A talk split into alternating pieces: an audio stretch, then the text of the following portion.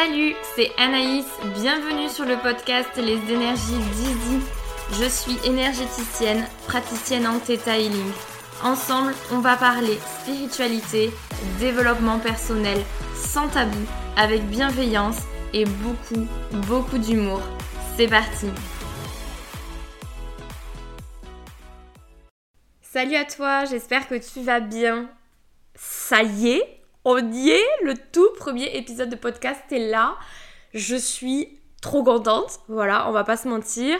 Ça fait des mois que j'en parle partout.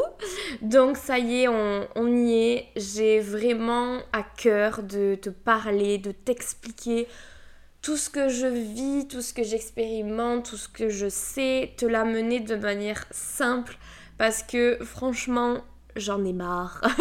j'en ai marre de des gens finalement qui t'expliquent des notions de bien-être, de développement spirituel, de développement personnel, de spiritualité d'une manière globale et dont tu ne comprends que dalle. Voilà.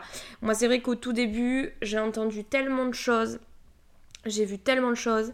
Il y avait tellement de choses qui me faisaient peur aussi, où j'avais l'impression des fois de rentrer dans des sectes, où du coup je me suis dit que vraiment le podcast, ça serait peut-être un moyen aussi plus facile euh, de t'expliquer ce que j'aborde dans le blog, dans, euh, dans les réseaux sociaux avec Instagram notamment, et ce que je t'explique parfois euh, en séance. Vraiment te le, te le montrer de façon vraiment simple, de le partager aussi au plus grand monde. Donc euh, franchement, euh, j'espère que ce contenu te plaira. Euh, pour faire ce tout premier épisode, je pense qu'il est temps quand même que je me présente un tout petit peu pour ceux qui ne me connaissent pas. Donc je suis Anaïs, je viens de la région toulousaine, mais ça je pense que tu vas vite t'en rendre compte à mon accent si ce n'est pas déjà le cas. Pour t'expliquer rapidement mon histoire, je ne viens pas d'une famille spirituelle, je n'ai pas grandi là-dedans, euh, je n'ai pas souvenir de m'être intéressée tant que ça à ce domaine-là. C'est vrai que petite, j'ai fait quelquefois des rêves dits prémonitoires. Alors des rêves, ça un grand mot. Je faisais toujours le même rêve qui n'était pas franchement folichon, folichon, puisque euh, à chaque fois, huit jours plus tard, j'avais quelqu'un de ma famille qui décédait, donc c'était pas foufou. Et clairement, c'est plus quelque chose qui me faisait peur qu'autre chose. Donc en fait, ça m'est arrivé, euh, je sais pas, peut-être euh, peut-être une dizaine de fois, peut-être un peu moins. Et après, clairement, quand je me suis vraiment rendu compte qu'à chaque fois euh, que je faisais ce même rêve, une personne décédée, et que ça commençait vraiment à me faire peur, je pense que j'ai verrouillé certaines choses et ça ne m'est plus jamais arrivé. Donc mon côté euh, spirituel et mystique se limitait à regarder euh, l'émission qui passait sur TF1. Je ne sais pas si tu la connaissais. Euh, alors je me souviens plus du nom. C'était les lois, truc un peu spirituel où ça parlait d'extraterrestres, de vie après la mort, tout ça, qui me faisait hyper peur, mais que j'adorais regarder et que je faisais des cauchemars toute la nuit. Voilà. Mais sinon vraiment ça se limitait à ça.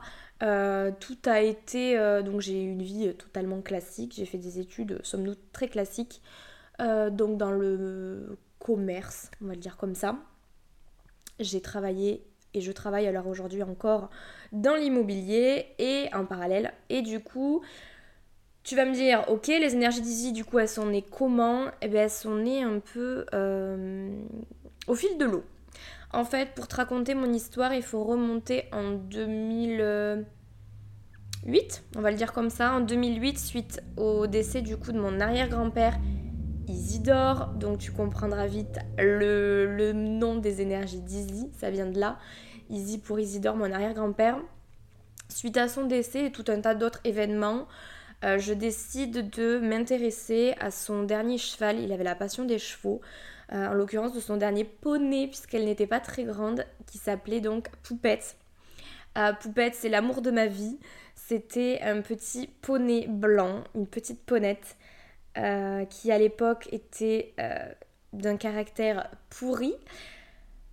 La vie fait que je décide de m'en occuper alors que j'ai peur des chevaux, sans vraiment aucune notion, aucune connaissance.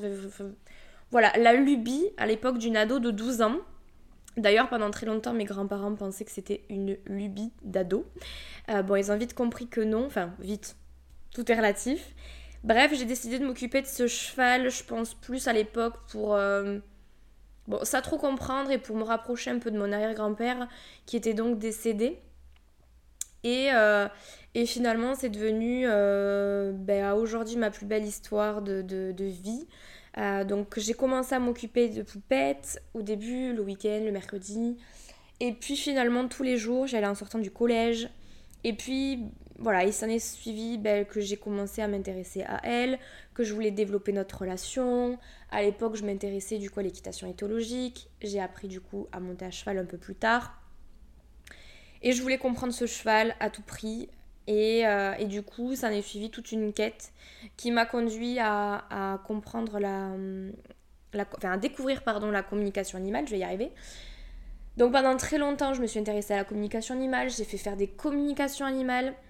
Euh, c'était pour moi euh, moyen de mieux comprendre mon cheval, de prendre certaines décisions aussi. Et j'ai décidé de m'y former en 2019. Donc, euh, donc je me suis formée, j'ai appris à communiquer avec elle, avec les animaux d'une manière globale. Et ça m'a ouvert à autre chose. C'est-à-dire que j'ai commencé à me rendre compte que bah, c'était la communication animale, c'était bah, de l'intuition plus plus plus, on va le dire comme ça, et que, euh, et que finalement ça me permettait aussi de développer mon intuition d'une manière globale. Donc ça, je m'en suis rendu compte plus ou moins consciemment à l'époque. Et j'ai continué, continué ma vie euh, tranquillement jusqu'en 2021, où vraiment je sais pas trop forcément ce qui se passe, mais je m'intéresse beaucoup plus au développement personnel, moi, jusqu'à présent, j'avais fait un peu de sophrologie, j'avais fait un peu de psy, euh, mais, euh, mais je m'étais pas intéressée particulièrement à, à, moi, à un développement euh, personnel ou spirituel particulier.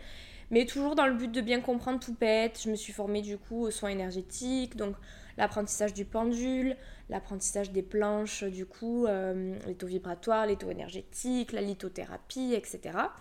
Et voilà, toujours dans un but pour poupette, pour poupette, pour poupette. Et, euh, et j'ai commencé à faire des cercles de femmes, à, écrire, à, voilà, à développer aussi la gratitude.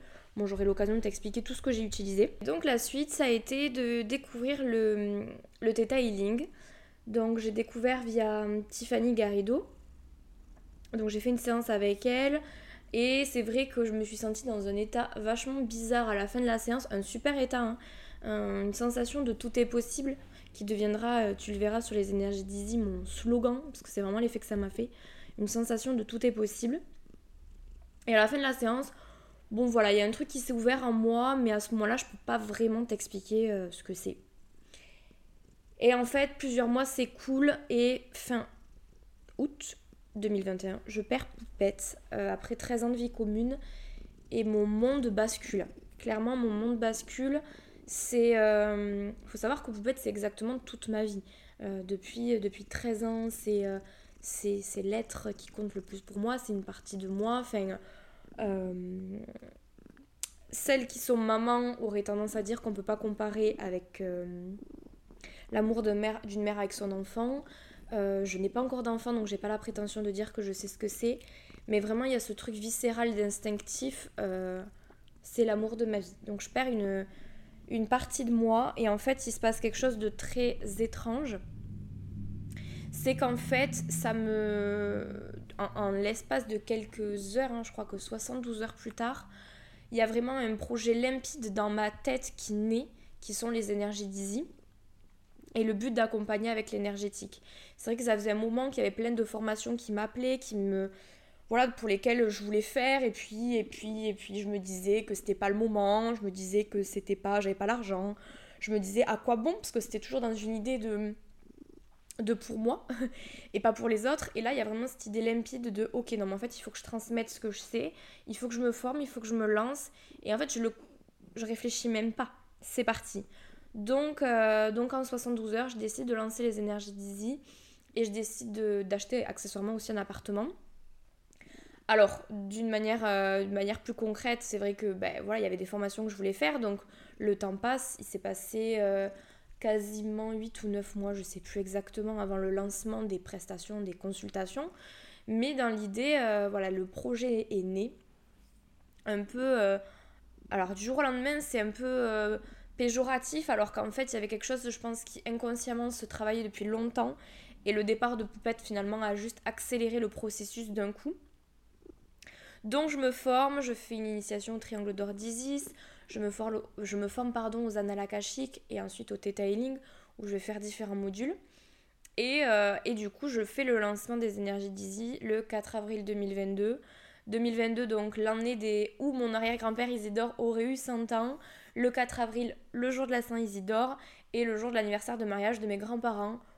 Voilà le contexte, euh, pour moi une date qui du coup me porte chance et, euh, qui aujourd'hui me porte toujours chance. Et, et voilà, donc on peut pas parler des énergies d'Izzy sans parler de poupette, sans parler clairement de mon histoire. Donc ces choses faites, on a posé les bases, je me rends compte en l'enregistrement que je ne t'ai pas parlé de liqueur dite Lily que vous voyez beaucoup, tu vois partout sur les réseaux sociaux, en tout cas sur Insta, parce que ben, elle est tout le temps là, hein, c'est mon chat, elle vit avec moi, elle participe aux soins très fréquemment, et là, elle adore le podcast. Donc nous l'entendons ronronner très fréquemment en fond sonore. Donc j'ai fait un petit sondage pendant que j'enregistre euh, sur Insta. Vous êtes euh, unanime, on laisse, on adore le ronronnement. Donc euh, voilà, c'est cet épisode, mais il y aura très certainement d'autres épisodes où on l'entendra. C'est liqueur, c'est normal. Elle fait partie des énergies d'Izzy, elle met dans tous les soins. Donc je pense que ça y est, tu connais toute la famille. On en a fini pour ce premier épisode de présentation. Je pense qu'il est assez long pour une simple présentation.